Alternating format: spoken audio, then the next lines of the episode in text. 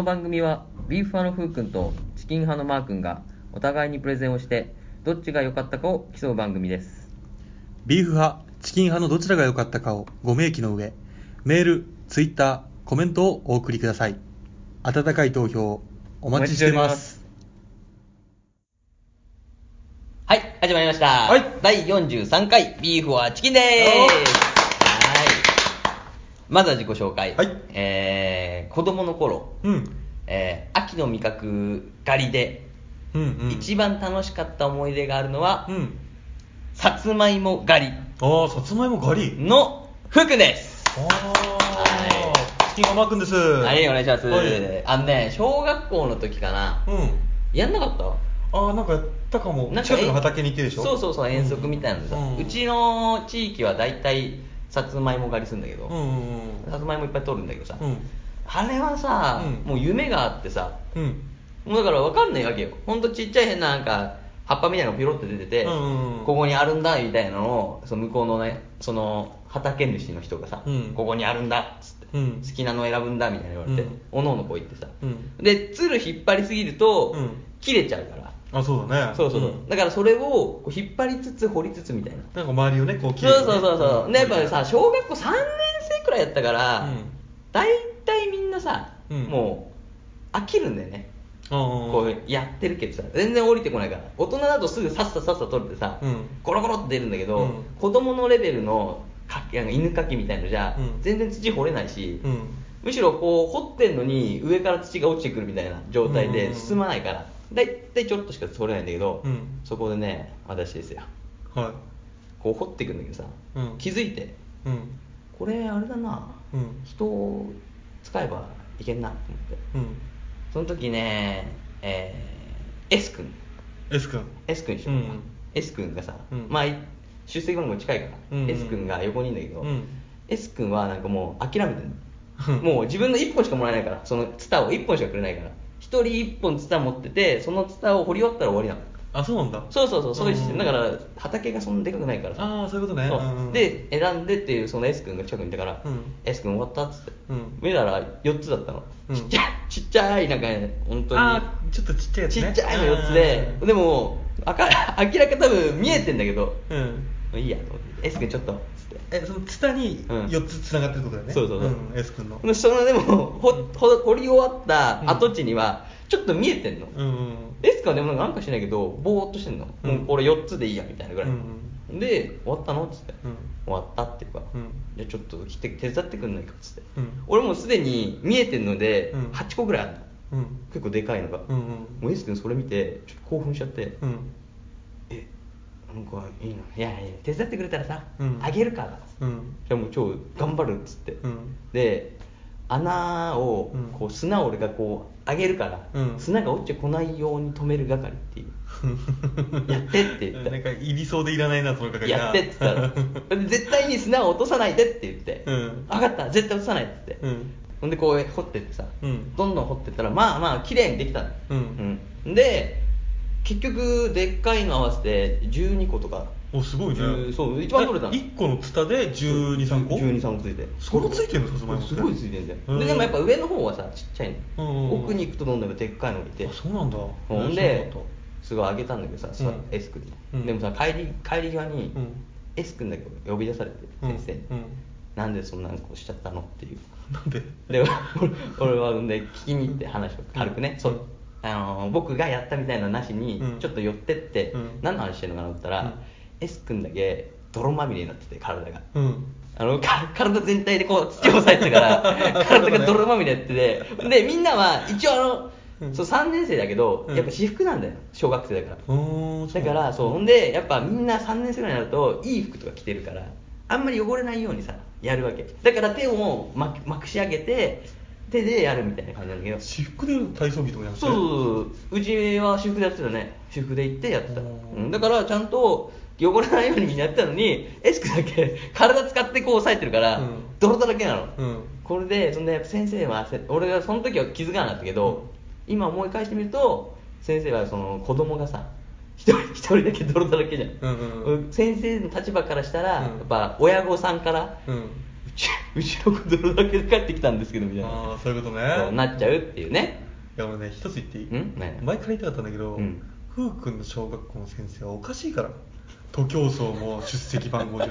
タイム順でそうだね。合わせないでで畑で土掘り行くのにそうそうそう。私服ってねえから、そんなそ学校う。しかもなんかみんな他の、うん。そこのさ畑ででちっちゃいっていうか場所が、うん。俺たちの場所がちっちゃいんだけど、うん。横にも畑あって、うん。そこにもその違う小学校が来た、うん。みんななんか麦わら帽子みたいなのかぶってたけど、うん。俺たち普通にこう帽子なしだから意外ときつかったから熱中症とかね。熱中症みたいなのガッガッしながらやって。ダメな学校だねふそうくんのところは。うちの学校はちょっともう名前出しちゃえよ何学校？え？ダメだよ出しちゃう気づくしむしろ先生の名前言っちゃえよ。ダメだよ。な先生の名前何だったっけな？忘れちゃったけど、うん。でも確かにねそういう感じの手はあったよ。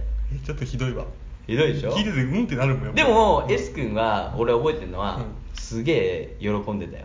その怒られた後、うんごめんね君って、うん。一応謝ってた、うん。そしたらなんいい？全然いいんだよっつって、うん。僕はこんなにさつまいも取れたことないんだからみたいな。そうか。4つだったからちっちゃいうん本当に。などんくらいって言ったらいいんだろうな。ホチキスみたいな。え？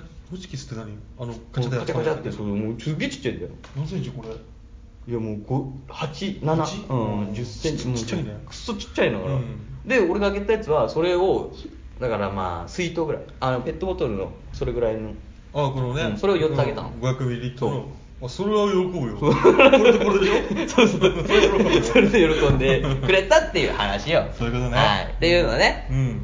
ありますよ。なんかあある？掘り掘り掘る？え？仮仮的な？小学狩り？校うん。小学生？しかも小学生限定、小学生。まあ中学生でもいいよ。えっ、とね。遠足みたいなのやんなかった遠足みたいのというよりもねうん。一、回だけみんなで、ん。なんかね騙されてると思うんだけどその時はもう分かんなかったけど、うん。小学校6年生ぐらいの時に、うん。あの兄ちゃんの友達がいるんだけど、うん。その人から宝の地図をもらったのよ。あーこれやばいな。やばいじゃあうん。そうね。でそれでうん。ちょっとね、うん。あのー小学生チャリンコでうん。の中では大冒険のこの川を越えそうだね。うん。うん。国道を越え、はいはいはいはい。で山を迂回しおー。おーおーとこまで来てうん。そこからはまた今度話しますよ 楽しみでももう長くなっちゃってるあーそうかね。確かに。楽しみな話になっちゃった。わもう。じゃあそれちなみに、うん。結構悲惨なことになるよ。あ楽しみにしない方がいいむしろ。うーんそうだね。ハンカチ持ってきた方がいい？ハンカチそうだね。それかあのーなんて言えばいいんだろうね。胸クソになるね。胸クソ悪いからサンドバッグ持ってきたらいつもいいかあそういうことね。あオッケーオッケー。じゃあ持っていきますよ、うん。じゃあそろそろ始めますか？はい第43回、えービーフカプレゼン。食欲の秋旬な味覚対決山のプレゼンをいただきます。ビーフはチキン。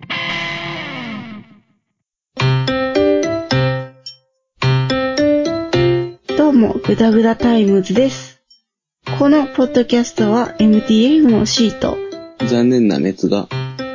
いろいろなことについてグダグダ話し合う、脱線型ポッドキャストです。あらかじめ決めておいたトークテーマからの脱線、微妙にマニアックな喋りなど、グダグダ感が満載です。お気軽にお聞きください。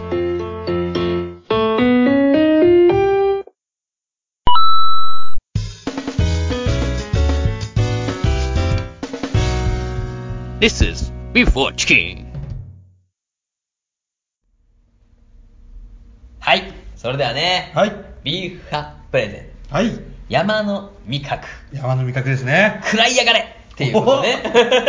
食らいやがれ出ましたよ。っていうことで始まりましたよ、うん。ちなみに山の味覚とかなんかあります？山の味覚って言ったらね、やっぱりキノコ類になるかな。ああいいね。キノコ美味しい季節だよね。そう美味しいよね、うん秋はね。キノコ類。そうそうんの通り、他は？他？うん他。あ栗あいいねいいとこ行くね、うん栗とかかな。栗そうよ栗。あとね他には、栗松茸うん。キノコ類、うん。梨柿さつまいあも。あはいはいはい。そこら辺もそうか。芋もそうか、そうそう。うん。で、えー甘いもん甘いもんって果物系だと、うん。えーまあ梨柿ぶどうね、うん。さっき言っちゃったけど。うん。であとは、えー、リンゴも入ってますね。リンゴも秋、うん秋。で、えー特殊なっていうかまあおっと思ったのは、うん。銀杏と。あ銀杏ね。ん。そうだ銀杏そうだ。おって思うよね、あとはイチジクとかね。うんあいちじくも、うん。で11月が旬だと入ると、うん。みかんとかも入ってくるから。あそうだね。そうそう、うん。そのみかんが美味しくなる季節だはいねほんでそこでえビーフはプレゼンね。はい、4つ、うん。えー今回味覚をね紹介していきたいと思います、うん。うん。楽しみですね。はい。それではいきますよ。1個目。はい。え1日1個食べれば医者を遠ざける。うん。リンゴ。ああリンゴ。はい、リンゴですよ。リンゴはね、一応9月から、うん。まあ来年、次の年の3月くらいまでね、旬とはい。されていて、うん。えー、1日1個のリンゴは医者を遠ざける。うというね、言われていて、うん。その理由ね、最新の研究では、うん。1日1個のリンゴを食べると、はい。死亡率が30%以上低下するという結果ね、出てるみたいで、すごいね。そうそうそうそう、うん。で身近な果物ながら非常に優秀な、うん。最強じゃん。果物ですよ、うん。でやっぱ普段っていうかあの1年を通してうん。いつでも食べれるんだけど、うん。やっぱこの9月から3月までがうん。旬で、うん。とても甘くうんうんうんできてるんで、うん。できてるっていうか甘い果物なんで、うんうん。そこをねあえていっぱい食べてほしいなということです,、ね。はい。うん一応ねその効能とか効果、はい。軽く調べたんですけど、はい。えっと、がんの予防。うん。これもアメリカのダナ・ファーバーがん研究所うん。が一応結果出していて、肺がん、乳がんなどへの予防効果があるとえー。おー立証されていますね。うん。あとは喘息の予防。またね、うん。私が、うん。これアレルギー持ちなんで、うん。アレルギー性鼻炎とか、うん。そういうアレルギー性の、えー、喘息とか、そっちの方の予防効果にも。あじゃあリンゴいいじゃん。食べないよい。やそうそうそうそう、うん。で1日1個やっぱ食べてると、うん。その免疫能力が上がっていって、うん。改善されるっていう説もあるみたいなんで。だからそのリンゴを食べてすぐ治すっていうよりは毎日食べて食べ続けることによって、そのリンゴが体をどんどん浄化っていうか、まあ強くしてくれるね。そうそう強くしてくれるっていうね、えそれさ、うん。例えばそのまあいるじゃん自分で剥くの大変な人とか、うんうん。まあリンゴ苦手な人いるけど、うんうん。あの100%リンゴジュースでもいいのかな？ああまあ食べることに意味あるんだよな。それを後でまた言うけども。あそうなんだ。ちょ待ってて、はい。いいよ。先に言っちゃったわ。いいよ、うん。それ言いたかったけどいいよ。後で言うよ、ごめんごめん。はい3番目ね、うん。えー血液系の病気予防ですね、うん。えっ、と血中の中性脂肪、うん。これを分解する能力があるんで、はいはいはい。血液をサラサラにしてくれると、中性脂肪をお持ちの方。うん。えー心臓病や脳卒中の疑いがある方、うん。その予防にもなるので。あすごいじゃん。とてもいいと。リンゴ食べよ そうほんで、うん。フィンランドの研究によると、うん。リンゴは脳卒中になるリスクを男性で41%女性で39%下げると。うそんな下げるの？すごいじゃん、うん報告を受けているのでかなりいいですね。リンゴ食えばいいんでしょ？だって。食えばいいだけ。最高じゃん。1日1個。ジャムもいいのかな？ちょっと待ってて。あごめん。い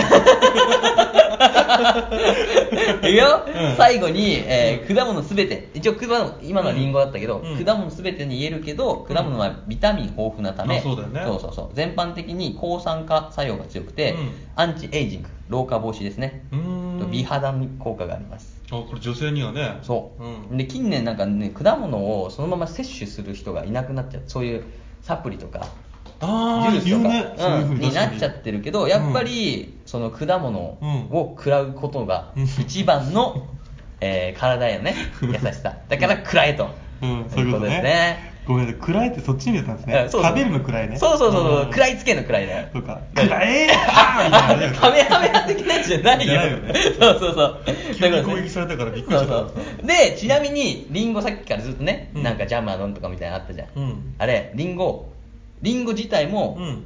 とても栄養価高いんだけど、うん。皮。皮とリンゴの間、うんうん。ここに最もそのリンゴの必要な、うん。えー栄養素が入ってるんで、うんだからリンゴは、えーおすすめな食べ方、うん。はい、丸かじり以外ない。っていうことですよ。そういうことですね。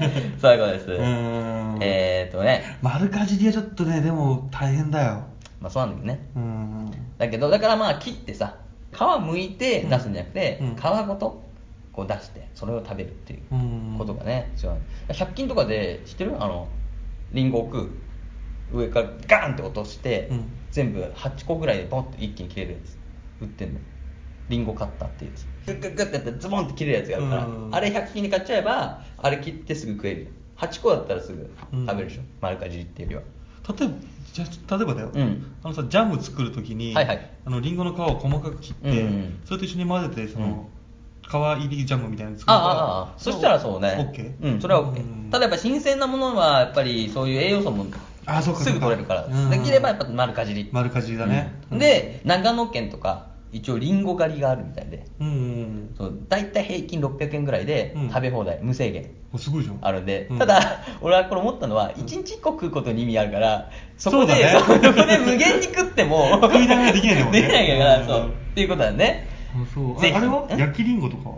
あ焼きりんごも全然大丈夫だよ。大丈夫なの？そう美味しいしそう。火通すことによってなんか壊れたり変わったりとか。あでもねやっぱり変わる。だからやっぱ生本当に言ってたのは丸かじりしろと。マジかよ、丸かじりきついな一日一そうそう個一日一個ね。結構なハードスケジュールですね。そう。でも結構あれ腹たまるからさ。あそうか、うん。ダイエットにもいいダイエットにもいいよ、うん。いいですね。頑張る。頑張ってくださいじゃあ。頑張る。はいじゃあ続きいきますよ、あなたは英語で言えるかな？かぼちゃ。かぼちゃですよ。かぼちゃ。はい、はい、かぼちゃ、はい。英語で何でしょう？えい、ノーノーえー、スクワッシュスクワッシュ？初めて聞いた。スクワッシュ。いや違うのかな？これまた言われるかな？英語すごいですよ白熱するで。これだ。スクワッシュでいきましょう。スクワッシュで。え スクワッシュでいきましょう。スクワッシュ。うん。えースクワッシュっていうふうに言われてね、うんうん。一応、えー種類が3つ。大きな、うんうん。うんえー大まかにね分かれてて、西洋かぼちゃと言われてるものが、うん。ウィンタースクワッシュ、うん。日本かぼちゃと言われてるものが、トロピカルスクワッシュ。トロピカル。トロピカル。うん。でペポカかぼちゃはサマースクワッシュ何ペポカかぼちゃって。そのペポカカボチャっていう種類があって、うん。まあいろいろな種類があってそのペポカカボチャさっきパンプキン言ってたよね、うん。ペポカカボチャの中でも、あのー本当にハロウィンとか出てくる黄色いやつなんじゃん、うん。あの色がしたのがたまに出てくるの。そのペポカカボチャの中で、うん。その黄色いやつだけはパンプキンと言われる。だからあれだけのパンプキンっていうの。うんだから次からかぼちゃはスクワッシュっていうことですね はいはい、大丈夫ですか？大丈夫ですよはい大丈夫ですか？そうですね。いやいいなと思って。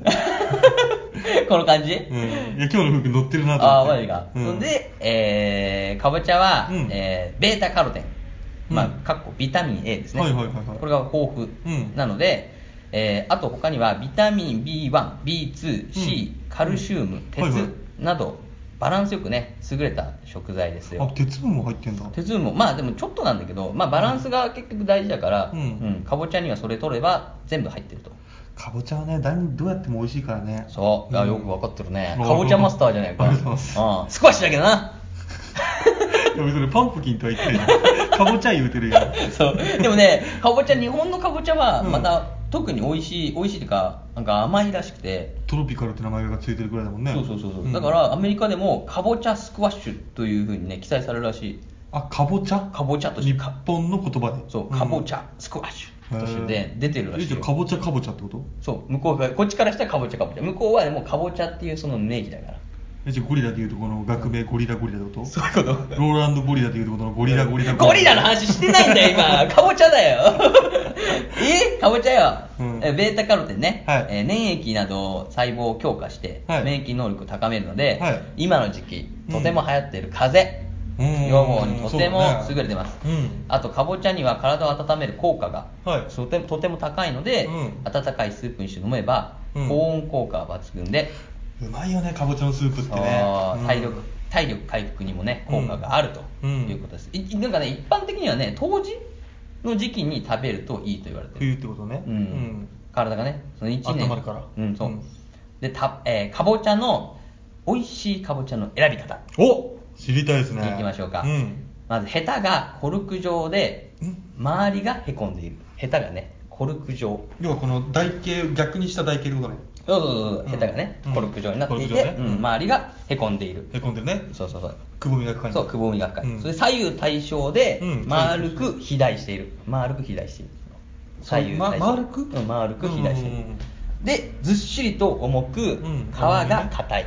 あだから思いっきりグーでガーン殴っても肩がビクともしないっていうやつは 硬いんで。そりゃそうでしょ。どういうことよ。ガーンズボーっていっちゃったやつはやめえてでも次やめられないじゃん。ガーンガーンってガーンお硬いなこれにしようっていういやガンズボうんよしお買い上げじゃんダメじゃんそれはちょっと下にしてねズボンを下にして絶対絶対この人あれだよあの牛乳パックとかも後ろから取るタイプの人でしょそう怒られちゃうやつねそうですよ、うんでカットしてるやつは、うん。えー、と果肉の部分の色が濃くて、うん。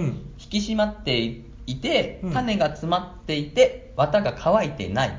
乾いてない。乾いてない。うん。湿ってる感じのやつ。それが美味しいかぼちゃです。渡ったらあれだよねあの果肉の中のその種を守ってる部分、ね。あそうそうそう白いやつ、うん。あれがねで詰まって、えーうん。締まっているか。らうん。うん。っていう感じです。あこれですね、うん。一応効果ね、うん。疲労回復免疫向上、うん。老化防止、うん。えー眼性疲労の改善。目にもいいね、うん。眼性疲労のこう、えー改善、うん。動脈硬化の防止、うん。えー高血圧の防止、うん。体を温める、えー、がん予防、うん。ここもがん予防くるからね、うん。食ってればがん予防になるばっかだよ。リンゴも食ってるし。リンゴやめていいじゃん。ダメだよ。一個一個一個一個システムじゃないんだよ。全部取ってがん予防なんだからどんどんあげてって。ちなみに、うん。えーおすすめの食べ方は、はいはい。山形のほうとうです。ほうとうって知ってる？本当知ってるけどあんまりわかんない。あのかぼちゃ入ってるからさあの山形のほうとう。そうなの、うん。本当って何？ラーメン？いやうどん。大好きなうどんだよ。うどんをうん。きしめん状みたいな太くして、うんそうそれを食べるやつ。ああの分厚いやつだ。そうそうそうそうう。んあれか。コシがあるやつね。あれ一番好きなんで私は。みたいなやつでしょ？まあ言っちゃえばそうだけどいやちくちくわぶじゃないよ。別だけど、んそういうそれぐらいそれぐらい太いやつでしょ？まあまあ太いやつそうそうそう、うんあれね平たいやつだよ、うんあれね。です。はい。かぼちゃ入ってんだ。かぼちゃ入ってるよ、うん。あのかぼちゃ色してるスープだし。あそうなの、うんすごいうまい。あ今度じゃあ一緒に行きます？山形の方と食いに。どこまで？山形よ。場所による。あ山形山梨山梨山梨。行かない？じゃない。よ近いじゃんかよ。近くないじゃん遠いじゃん。そうか、うん。じゃあまあいいやいやねいつか機会があったら食べてください。はいわかりました。はい。それではいきますよ。うん。えーはい3番目ですね。うん。生きた化石という異名を持つはい。銀杏。銀杏生きた化石っていうの？あー銀杏かなり昔からあるんで、うん。生きた化石としてね。あそういうこと？そう。うん。ずーっとね、えー語り継がれてきた、はい。えー美味しい食べ物ですよ。銀杏。ねうん。うん。まあ、臭いんですけどね。銀杏匂いダメって人多いですよそう。ね俺もね匂いがあれはねちょっときつい。靴の裏とかついちゃうとさ、うん。ファッファッってなるよね。靴の裏についた状態で車の中入るとファッファッファッファッってファッファッってななるから。あでもね俺ねん。銀杏匂い大丈夫。あ大丈夫なの？俺ねもう気づいたの最近。何？俺多分臭い匂い好きなんだなって気づいたいやいやいやいやフェチみたいな感じかもしれない。そうなの？動物とかのああそういうことわかる独特な匂いとかこううんひっくり返しそうな顔うんファッてねこうやってパンパンパンパンってやつとか肉球の匂いをこうやって。いやいやいやいやいや あのえ？あの、うん。食事の場ですから。あごめんなさい。そうですね。あのいいですか？はい。銀杏はさらっといこうとしたんで今のは。あのフェチニズフェチニズムについてはまた今度聞くんであお願いしますはいお願いします。はい銀杏ですね、はい銀杏ね、えー、みあの食べるとこね。はビタミンやミネラル栄養素。はい。とても豊富に含んでいます。うんまあ、ビタミン A、さっきのベータカロテンね、はい。まあ、免疫力を高める。またビタミン B が、B1 が疲労回復うん。に良くてね、うん。あとはミネラルも入ってるし、はいはい。ポリフェノールも入ってる。ポリフェノールも入ってんだ。うん、ね、こうポリフェノールのおかげで、うん。そのやっぱ肌にもいいらしいからね。あそうなんだ。うん。ん。ただし、うん。これは一つだけね、これ注意事項ですから。注意事項。うん。食べ過ぎは注意です。それ美味しんぼでも言ってた。あ、言ってた、ん。ああ、じゃあ知ってんね。俺知らなくてさ、うん。ダメなんだってね。食べ過ぎダメみたいね。そう、うん。で、中毒成分のチルビリドキシンというね、うん。成分。これが、えー食べ過ぎてしまった時、うん。12時間以内に食中毒のようなうん。症状が出てくる場合があると。あ怖いね。そう。うん。特に、えーご年配の方。ああうんはいはいうん。やお子様うん。は、えー、と一応食べちゃダメとは書いてなくて全部、うんうんうん1個2個お年寄りと子供は1個2個3個ぐらい、まあそうだね。何があるか分かんないからね。うんつ危ないからね。まむぐらいでね、うん。で成人男性とか成人女性うん。は通にでも10個とか書いてあったけど、うん。まあそれは体調を見つつね、そうん。のあんまり食べない方がいいよと。そうだね。あんまり食べない方がね怖いね。そうだから結構ね、あのハイリスク、ハイターンみたいな、美味しいから食べたいしさ、うん。栄養素もあるから食べたいんだけど、うん。リターンがちょっとず強いから、そうかそうなっちゃうとちょっときついね、食中毒になるって嫌だよね。わざわざそのねハイリスクがあるもの食べ物食べたいと思わないからだから、うん。まあね、逆にだからそのあんまりちょっとしか食べれないから、うん。まあ食べたいなってなるからね。そうかじゃあ薬もね取りすぎると毒になるっていうからね、そうそうそうそう、そういうことですよ。うん。で、おすすめな食べ方。はいはいは入り銀杏。いだろうね。それ以外あんまり聞いたことない入り銀杏です。あ、でもね、あるんだよ、その土瓶蒸しに入れたりとかさ。あ大体あの、あー入ってるねあれ入ってんじゃん。うんキャンプとか。うんあれの銀杏好きなんだけど、うん一応入り銀杏にしといたわ。うんそして入り銀杏。いるの大変じゃないですか。大変ずっとね、うん簡単にやってみませんかと。おいきますよ。はい教えてください電子レンジありますか？家に。ありますねはい、うんじゃあ大丈夫ですね。えー電子レンジはい一つと、うんあと、金槌か、銀金槌？銀杏割り機。銀杏割り。割り。機まず殻割らなきゃいけないから。あそうかそうか。そうかスタートね、うん。もう。もうそのまま拾ってきて、まず洗って、うん。身のあの臭いところ落として、うんそこからか、えー殻になるじゃん。うん。それを割って、うん。中のやつ取り出して、したら、あの封筒あります？便箋とか。おいいね。紙袋みたいな、袋に、えー少量の塩とうん。銀杏入れて、うん。電子レンジ、うん。1分から1分半ほど加熱、何何ワット？えー500、500ワットだね。うん。で1000だともうちょっと短くかな、うんまあそんであと弾ける音がするんで。あちょっとポップコーンみたいなのそうそうそう。だからあのちゃんと封筒に入れて、うんうんうんうん。口閉めてね、うんうん。やってください。はいわかりました。すると、えー出来上がりと。であと簡単じゃんそうそうそう。ほんで袋に最後塩とか振って、うん。味調整して食べてくださいと、おおいいね。はい簡単で秋の味覚をね食べられるんですから。うん、そうそうそう、うん。でだからひ例えば1回でさ、うん。銀杏ガーって拾ってきてさ、うん毎回拾うと臭くない臭いからさ、まあ、ママークは大丈夫かもしれないけど 臭い人は一気にガッて拾って全部洗ってってやるじゃん、うん。そうすると空のままの状態で、うん。うん。えー新聞紙にくるんで、うん。冷蔵庫に入れとけば2週間程度、あそうなんだ、うん持つそうなんで冷凍庫は1ヶ月。じゃあ拾えない人はそこらのお店とかで買ってそれをやるってことあそうだね。そうそうやってもらう感じですね。ということではい。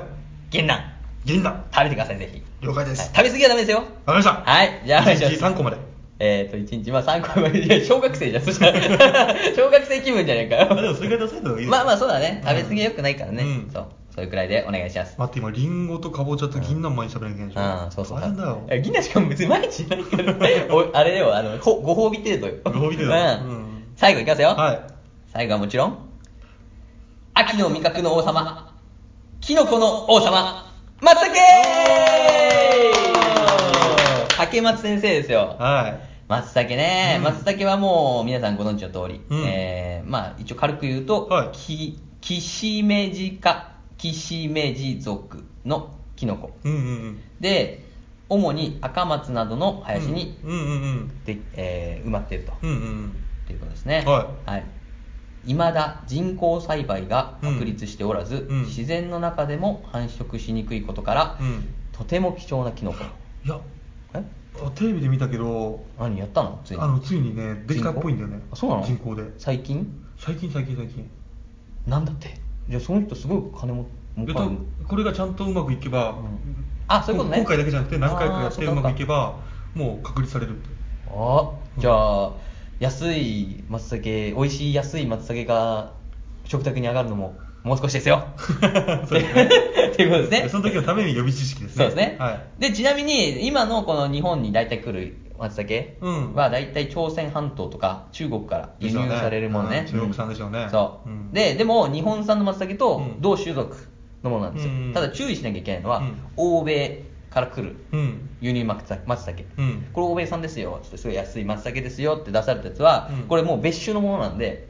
えそうなの？そういうものなん。うん。だから松茸として来るらしいんだけど。なんで？いやわかんない俺も。多分そうらしい。書いてあった。ひどい話だね、うん、だ だからだから8割は松茸なんだよね多分。ん。聞いて。何？あれ和牛の定義。お何？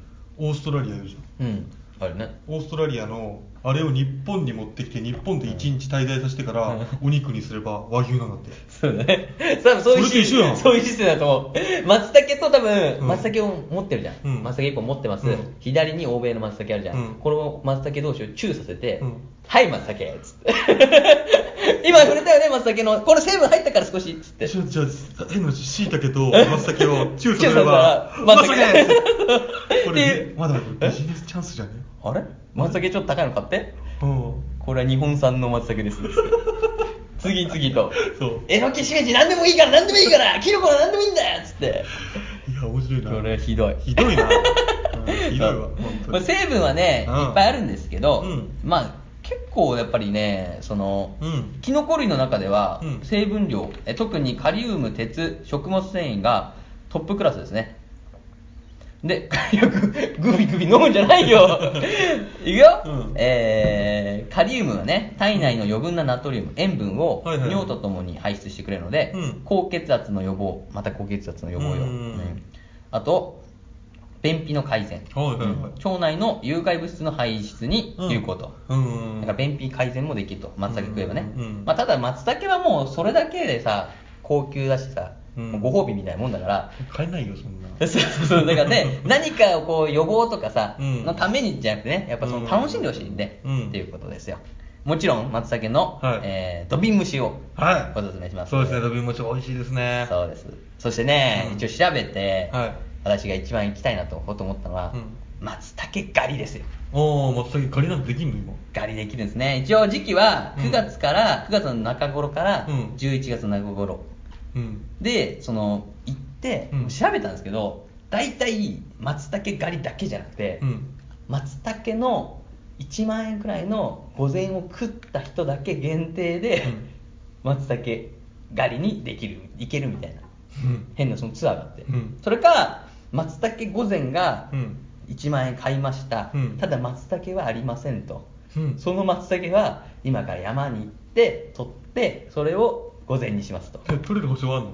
いやだから俺もそれを見て取れなかった？だから多分取れなかった場合の、うん。あれあると思うよ。その予備松茸は。欧米のでしょ？うんあ、いやいや、注意したやつ？さっきの？ちげえよ。絶対それは嫌でしょ。横の人めちゃくちゃいい匂いさせてるの、こっちの子。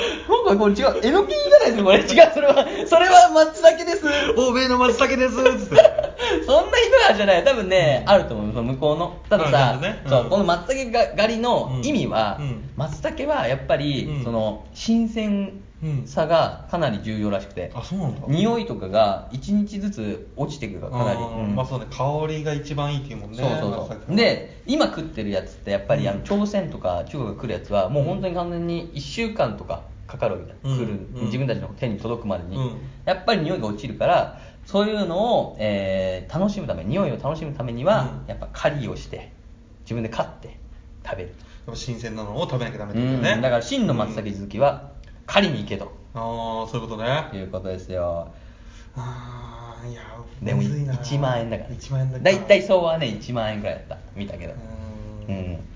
皆さんもね一応ね調べてください、はい。松茸狩り、うん。ぜひね。ちょっと長くなっちゃったんで、はい。松茸狩りはちょっと別でねああ別そうですね。はい。っていうことです、うん。以上4つが、はい。えー私がおすすめするはい。秋のうん。味覚です、はい。以上プレゼン終わりです。ありがとうございました。ありがとうございました Bifotkin. Bifotkin! Ha ha ha! Bifotkin! Easy paparazzi, oh. さあ、今日も水やりしよっかの父上、はいはい。皆元気よく咲き誇っておりますお、そうか。はい、夫の話が聞きたいとお、お話ししましょうかね。水箱も不良でするのですよ。ですか。もううるさい、うるさい、もう出荷、出荷、出荷。もうお前ら出荷。虹パパラジオ。聞いてください Ha ha ho. Before chicken.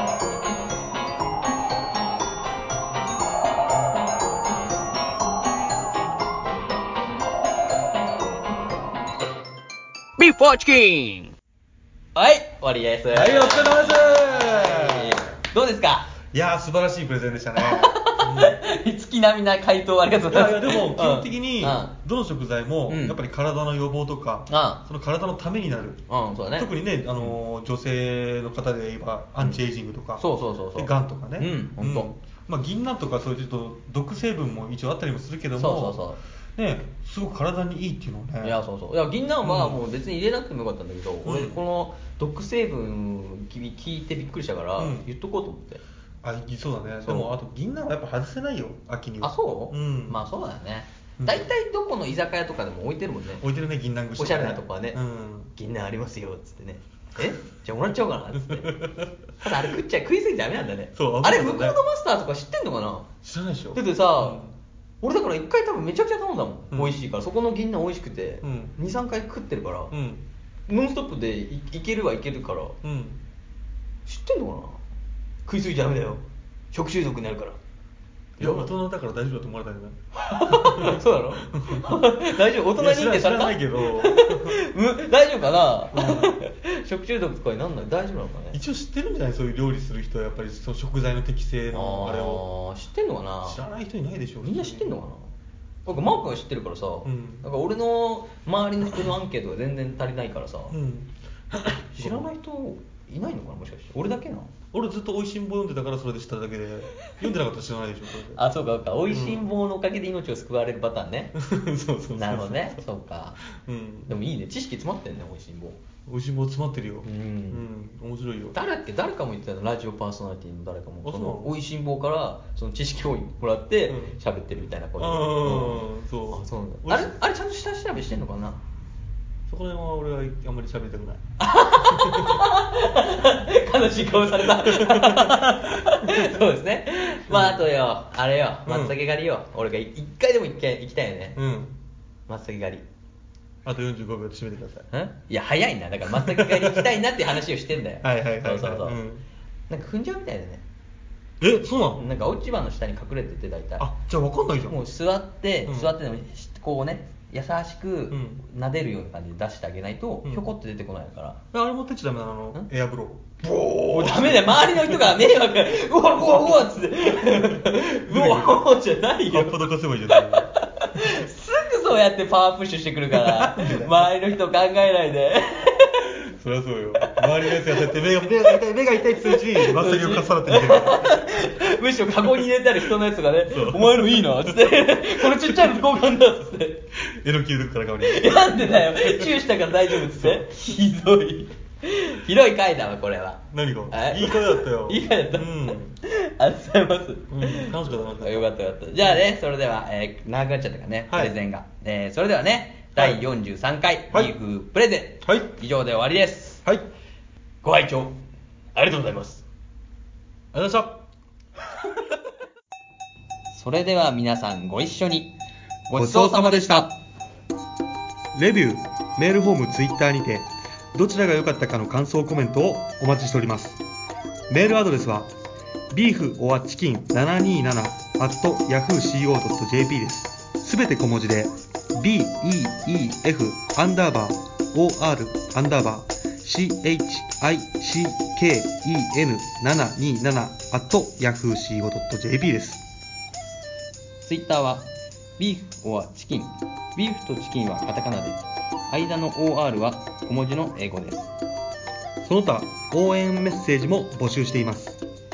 それでは、ここまでの放送は、ビューファのふうくんと、チキン派のマー君でした。